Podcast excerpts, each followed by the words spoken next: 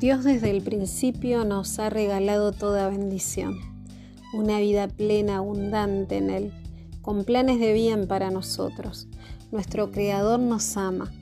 Por su gracia, que es un regalo inmerecido, hoy podemos disfrutar de toda dádiva de Dios en nuestra vida. Y una evidencia de eso es que su bendición enriquece y no añade tristeza con ella. Su bendición te añadirá aún más gozo y nunca te producirá tristeza. Todo ya nos fue dado, todo ya es nuestro. Solo debemos creerlo y tomarlo para poder vivirlo.